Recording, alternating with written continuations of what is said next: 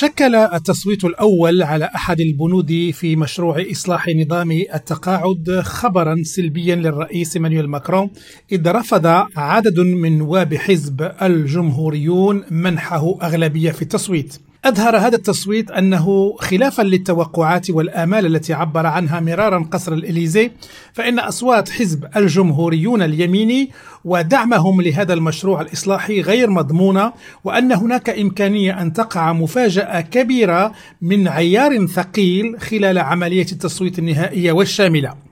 خلال عملية التسويق الإعلامي من طرف الرئيس مانويل ماكرون لهذا الإصلاح ألمحت الحكومة إلى أنها توصلت إلى اتفاق سياسي مع حزب الجمهوريون الذي يتزعمه إريك سيوتي من أن نواب هذا الحزب ينضمون كرجل واحد إلى الأغلبية الرئاسية للتصويت على هذا المشروع.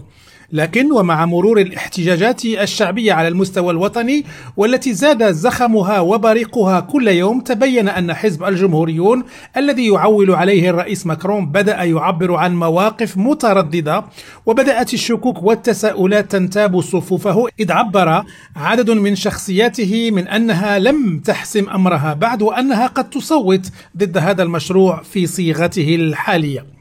هذا التراجع المحتمل لحزب الجمهوريون يعتبر ضربة سياسية موجعة إذ تزامنت مع التصعيد النقابي والسياسي في الشارع ضد هذا الإصلاح.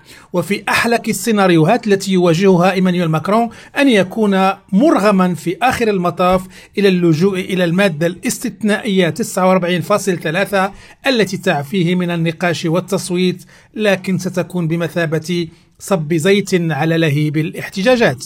مصطفى التوصاري راديو باريس.